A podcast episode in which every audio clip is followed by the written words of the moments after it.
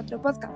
Bueno, para empezar me presento. Mi nombre es Areli Vargas Cuapanteca del grupo 403 y es un gusto para mí estar acompañada de mis compañeros Monserrat Espinosa Rivera y Gael Eduardo Campos Maciel. Hoy abordaremos el tema Identidad de la POEM 258. En esta ocasión abordaremos distintas problemáticas y cuestionaremos entre todos los integrantes. La primera de ellas es cómo puede un estudiante formar una identidad en la EPO 58 cuando no ha tenido contacto físico por la pandemia. Puede formando una identidad con la institución en la manera de cómo los profesores expresan de la misma y el respeto que se tienen mediante las sesiones de clase, para así lograr una mejor adaptación al sistema educativo. Pues yo considero que en estos tiempos lo más recomendable es hacer que los maestros se vuelvan un poquito más dinámicos para que entre los alumnos y maestros se puedan conocer, porque es complicado llegar a una escuela y no conocer ni siquiera a tus compañeros y ahora mucho menos conocer a tus propios maestros. Siento que para, no, bueno, nosotros como estudiantes es más fácil el aprendizaje con compañeros para que así poder interactuar, para sí mismo tener un, mejor aprendizaje. Yo creo que hay que sacar provecho de las cosas que nos ofrecen. Por ejemplo, las clases Meet pueden convivir propiamente bien, ya sea preguntando, como dice Areli, que los maestros hagan un poco más interactivas las clases para que ellos también se conozcan y conozcan a los maestros. Sí, pero en lo personal los maestros también no aportan nada, ya que pues como no nos vemos, no tenemos interacción, es más fácil que se quede dormido, se queden dormidos los alumnos o se capten atención pero en otra cosa y no en la clase. Nosotros como adolescentes creo que no, no nos podemos poner como, o sea, no ponemos atención a una sola cosa. Si en clases presenciales nos cuesta mucho trabajo, ahora era lógico que a distancia pasaba lo mismo. Por eso mucha gente ha, pues, ha reprobado o ha bajado su promedio o en algunas ocasiones han subido su promedio. Pero lo más conveniente creo que es que haya una pequeña plática con los maestros para poderles explicar esa forma que o esa inconformidad que hay de no, de no conocerse. Sí, claro, también yo creo que es muy considerable que los maestros no lo hacen. Aparte de todo, solamente llenan y llenan con cosas que pues definitivamente ellos no les ayudan, como tareas, este, proyectos, cosas así, que nada más se enfocan en terminarlas y no en poder tener una vida sociable ni por clases virtuales. Efectivamente, piden muchas, este, ¿cómo se dicen? Muchas actividades para así poder llenar el sistema, ¿no? O sea, calificar con algo. Pero nada sirve entregar si no aprendes nada. Ahí no estás generando ningún interés del alumno con la clase.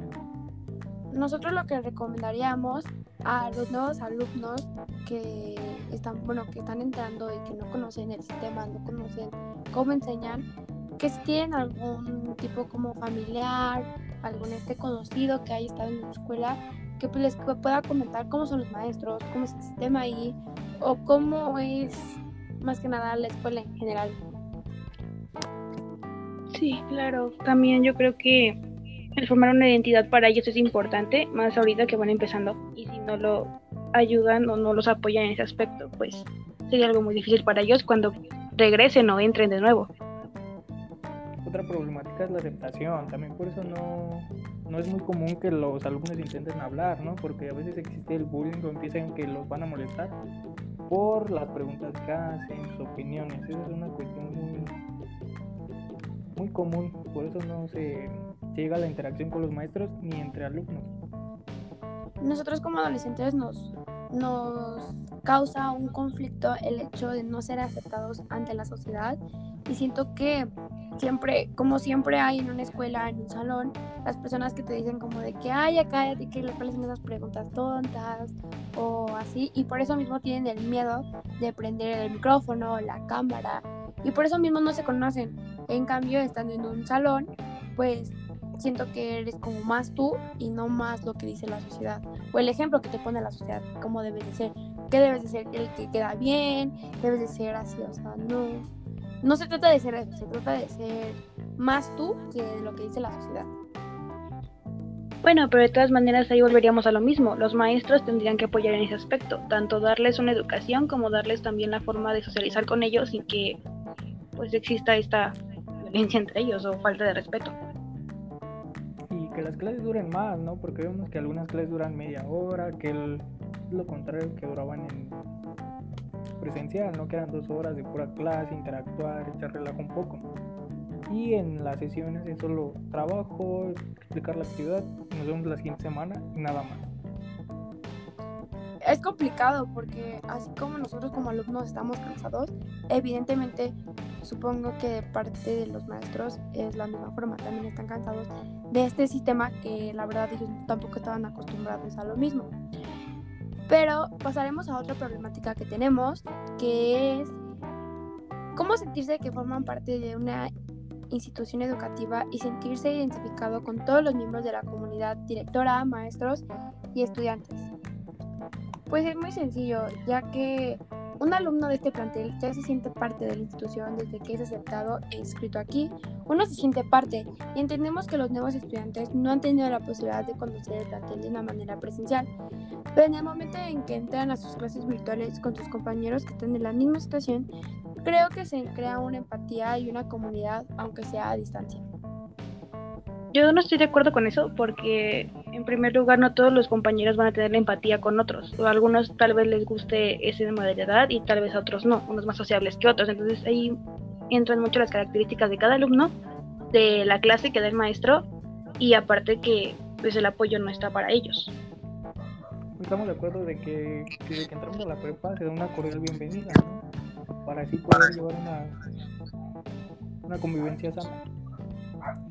Cuando nosotros entramos a una escuela, lo primero que se hace en el plantel, o como a nosotros como alumnos nos lo hicieron, fue el hecho de presentarte con tus compañeros, o simplemente el hecho de verlos, pues ya más o menos tú sabes cómo, con quién juntarte, con quién no. Y pues evidentemente ahorita nos está creando eso. Lo único que hacen es el distanciamiento de las mismas personas y de los mismos alumnos porque no saben en qué círculo de amigos estar o pertenecer más que nada. Sí, de hecho, um, en cuanto ves a las personas, pues tú dices, ¿no? Tipo, esta persona me cae mal y así, y cuando no, pues hay personas que no hablan ni siquiera en clases, no aprenden cámaras, o sea, no te conoces y eso equivale mucho a que, ¿cómo te puedes sentir parte de algo que no conoces?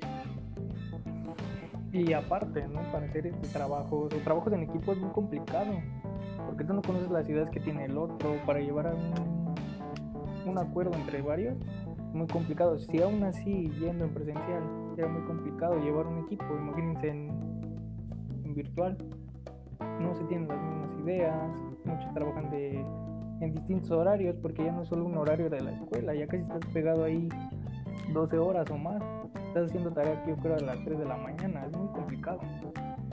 Aparte que no sabes cómo son los maestros, no sabes cómo son su forma de evaluar o, o tienes una idea pero no lo, no lo llevan a cabo. O luego les, yo les comenté así, pero es que tú no, tú no conoces cuál es la forma del maestro, tú no sabes cómo es, cómo trata, no sabes nada.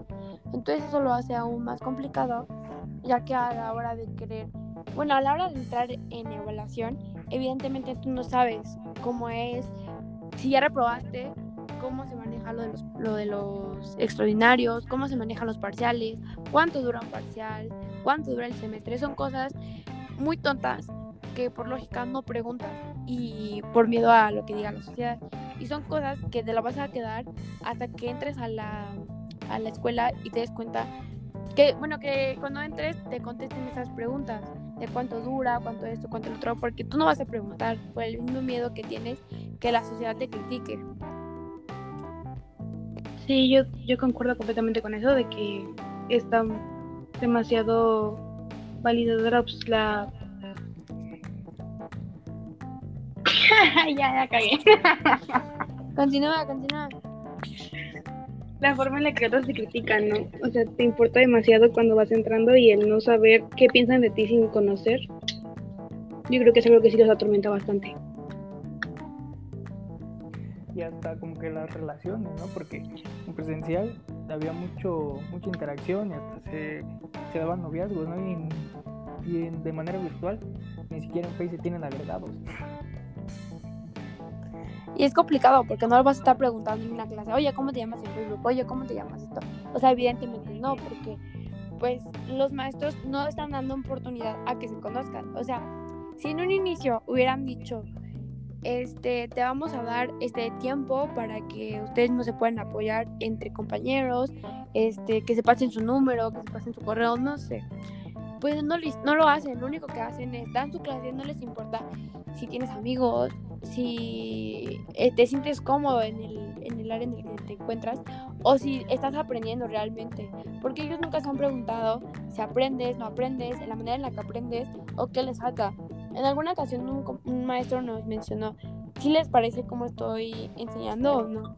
Y muchos comentaron que no, porque es eso, los maestros no preguntan y nada más se siguen a lo que ya les indicaron.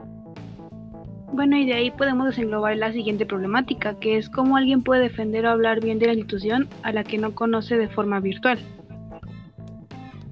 Sí. Queda claro que no se puede defender lo que no se conoce.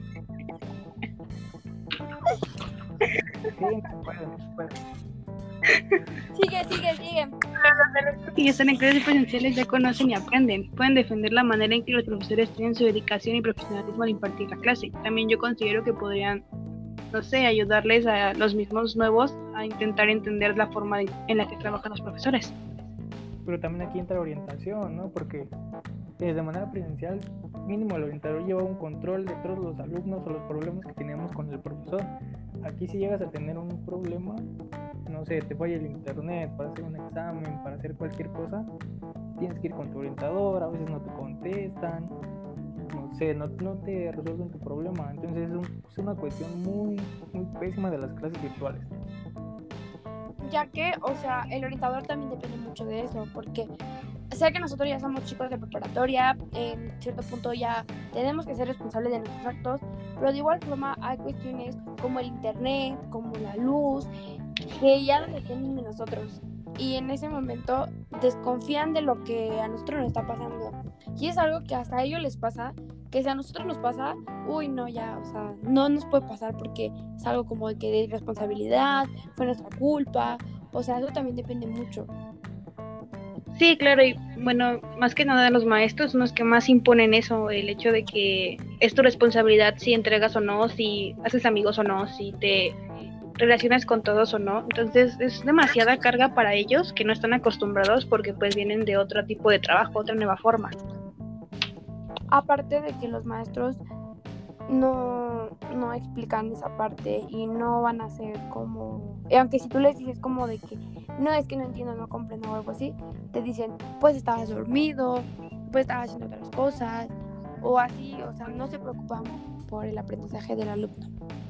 Y aquí entra otra cuestión, ¿no? La economía, porque hay muchos alumnos que no tienen este, el acceso a internet, su celular no está en las mejores condiciones, a veces no se puede prender la cámara, algunos maestros lo exigen para el pase de lista y no se puede.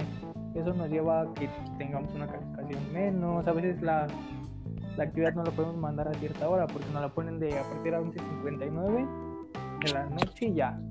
Si pagaste eso ya no te la revisan. Entonces son, son aspectos muy, muy feos. Yo creo que aquí ya sería más el preguntarles a ellos cómo podrían calificar la institución, ¿no? En la forma en que ellos ya la ven, en la forma en la que ellos se relacionaron y de ahí sacar la respuesta para esta problemática. Cómo ellos son los que lo ven, pues porque nosotros finalmente estamos acostumbrados y nos conocemos entre el mismo salón, convivimos un tiempo. Pues no fue tampoco mucho la convivencia que digamos, porque igual estamos, no estamos en la misma condición que ellos, pero pues tampoco no es como que conozcamos a todos. O sea, cabe aclarar que nada más estuvimos seis meses en la escuela. No sabemos mucho de algunos maestros. Mínimo tenemos el conocimiento de algunos, pero no de todos. O sea, ahorita ya estamos, nos encontramos en cuarto semestre, ya, un año para acabar, y no conocimos a nuestros nuevos compañeros, porque evidentemente entraron nuevos, se salieron algunos por lo mismo de la pandemia, porque no pudieron estar en, o sea, estudiar en un ámbito en el que ellos no están sus posibilidades. Por lo mismo de que en una casa, eh, en algunas ocasiones nada más se tiene una computadora o el internet se satura, son muchos factores. Y el otro. Pues toca. Ah, no, me toca Eli. ¿Cómo los chicos que salen de la secundaria y se integran a la EPO 258 pueden pertenecer a un grupo cuando la comunicación es tan distante? ¿Cómo tener amigos que tengan las mismas afinidades? Sensación nadie prende su cámara. Pues ya es cuestión más que nada de la, de la escuela y de lo que no, de que ellos no lo quieren hacer, pero creo que para que se pueda crear amistad es necesario conocer el rostro de la otra persona. No creo que sea necesario tan solo con escuchar la participación de alguno de los compañeros, ya pueden identificarse y crear afinidades con ellos. Bueno, creo que de desarrollar nuevas habilidades para poder mm, meter o entrar en un nuevo grupo de amigos. Yo creo que es posible, yo creo que sí es posible, pero definitivamente considero que el hacer amigos entre las clases MIT es muy difícil y complicado porque finalmente te centras en entender el tema y no te centras en hacer amigos. O sea, no es como en presencial. Sí, ya que pues de manera virtual en las sesiones se tiene que ver la clase, te, explican todas tus opiniones, pero nada más opinan como cinco compañeros y en total el grupo es de 40 o 50. Entonces es muy complicado que tú aparte no tienes las mismas ideas que el compañero que habló al principio. O sea, ¿qué tal si están debatiendo? O sea, no se puede este, crear un, lazo de amistad en ese tipo de ambiente. Un claro ejemplo es en nuestro grupo llegaron alumnos nuevos, así, al principio de, de, clase y nosotros aún así los pudimos tener, no sé, una semana, dos, pero no creamos un lazo con ellos. Ahora que estamos en pandemia, mucho menos. Creo que nadie del salón le ha hablado a esa persona porque no hay tiempo de hacerlo. No es que puedas crear un lazo porque no conoces nada de la otra persona. Ok, sí está bien que participen, que prendan su cámara, pero no hay como una comunicación como tal, más que compañeros de clase. Hasta ahí queda y ya, ya no, no se crea más. Sí, claro, yo también considero que meter como estas interacciones para ellos sería bueno que los maestros lo implementaran, como, no sé, preguntarles de sus, de sus este, gustos, como nosotros lo hicieron cuando entramos, nos preguntaron qué nos gustaba, de dónde veníamos, cosas así, y ya creo que cada quien eligió, ¿no? Con quién juntarse, pero pues con ellos no creo que lo hayan hecho, y este tipo de cosas yo creo que les ayudaría mucho a poder asociarse entre ellos pero aún así es muy difícil, porque aunque hablen por mensaje o, X, no es lo mismo que estar en persona. En persona te puedes contar, no sé, otras cosas, puedes hablar de diferente manera y en clase no. Y eso, era lo, eso es lo que pasaba en presencial. Una cosa era la clase y ya terminando la clase, cada quien hacía su desastre. Hablaban como querían y podían ser unos mismos. Sí, ser como ellos. Pero creo que es complicado también el hecho en que nosotros como, como alumnos no es, nos es más complejo el hecho de interactuar con personas nuevas. Siempre cuando entras a un lugar nuevo es complicado hablarle a alguien. Entonces yo siento que la mejor forma en la que se puede interactuar es mediante los profesores que hagan dinámicas, hagan pláticas con los mismos alumnos para poder entrar en un mejor entorno. Y a la otra. Mm, otro, otro aspecto que tenemos en, esta, en este podcast sería cómo lograr una identidad dentro de la CUEM que refleje quién soy en esta pandemia. Los nuevos alumnos de esta institución vienen creando sus identidades desde la secundaria y bien pueden hacerlo notar participando en clase, ya que no es este, necesario estar en otro ámbito, es lo único que se detiene. En la misma situación solo nos queda dar lo mejor de nosotros para que sea muy exitoso en nuestros estudios y sea una sana convivencia dentro de la sesión. Creo que todo esto se engloba lo mismo y volvemos al mismo punto. Los maestros son una más muy importante para ellos, porque creo que ellos podrían guiarlos en tal vez no ser mejores amigos, pero sí que se logren conocer y saber quién son ellos, o sea, ayudarles a buscar eso y saber que los demás saben cómo son. Tal vez no conocerse de todo bien y así, pero sí saber quiénes son tus compañeros, ¿no? Aparte que nosotros ya venimos con una personalidad, un carácter, una forma de ser desde que salimos desde la primaria, tenemos una actitud. Entonces es un poco complejo llegar a un nuevo, nuevo lugar, nueva escuela, nuevos compañeros, nuevos maestros e intentar cambiar algo de nosotros solamente para encajar en un círculo. Lo más recomendable ahí es, pues, en, en cuestión de los talleres. Siento que en los talleres sí podemos convivir de cierta forma y podemos ser un poco más como somos, podemos interactuar un poquito más. Siento que los talleres es lo que te permite una convivencia en la cual todos puedan ser ellos mismos sin cambiar alguna personalidad, sin cambiar lo que a ellos les gusta.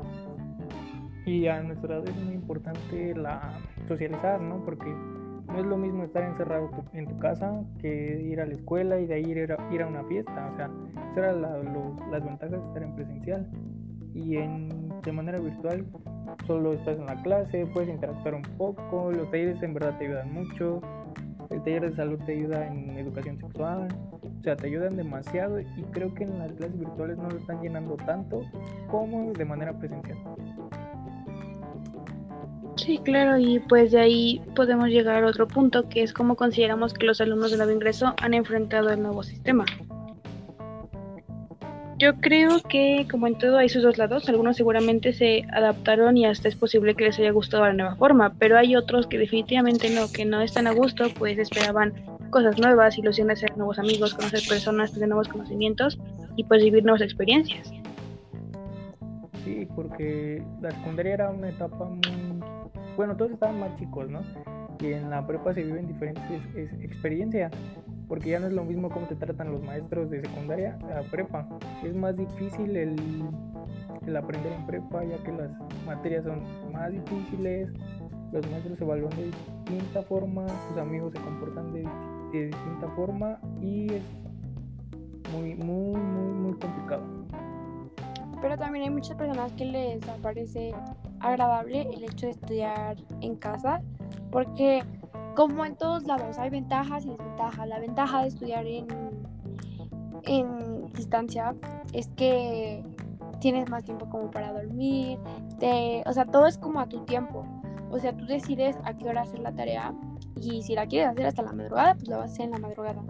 Pero si lo quieres hacer desde muy temprano, ya todo depende de ti, ya depende de qué tan responsable seas a la hora de entregar tu trabajo. La desventaja es de que no aprendes de la misma forma o simplemente no aprendes. A muchas personas de hecho les causa ansiedad, les causa tristeza el hecho de no estar en un salón de clase. Sí, claro, pues está el lado sociable y los que no son tan sociables. algunos definitivamente les gustó por lo mismo, no hay necesidad de tener que encajar en un grupo de amigos y a otros pues les hubiera gustado encajar en un grupo de amigos. También está eso de que los tiempos para cada quien, pues es bueno. Yo creo que no sé si bueno para ellos porque tal vez los educo de manera manera, pero sí hay más formas creo que de reprobar porque si no entiendes un tema como preguntas.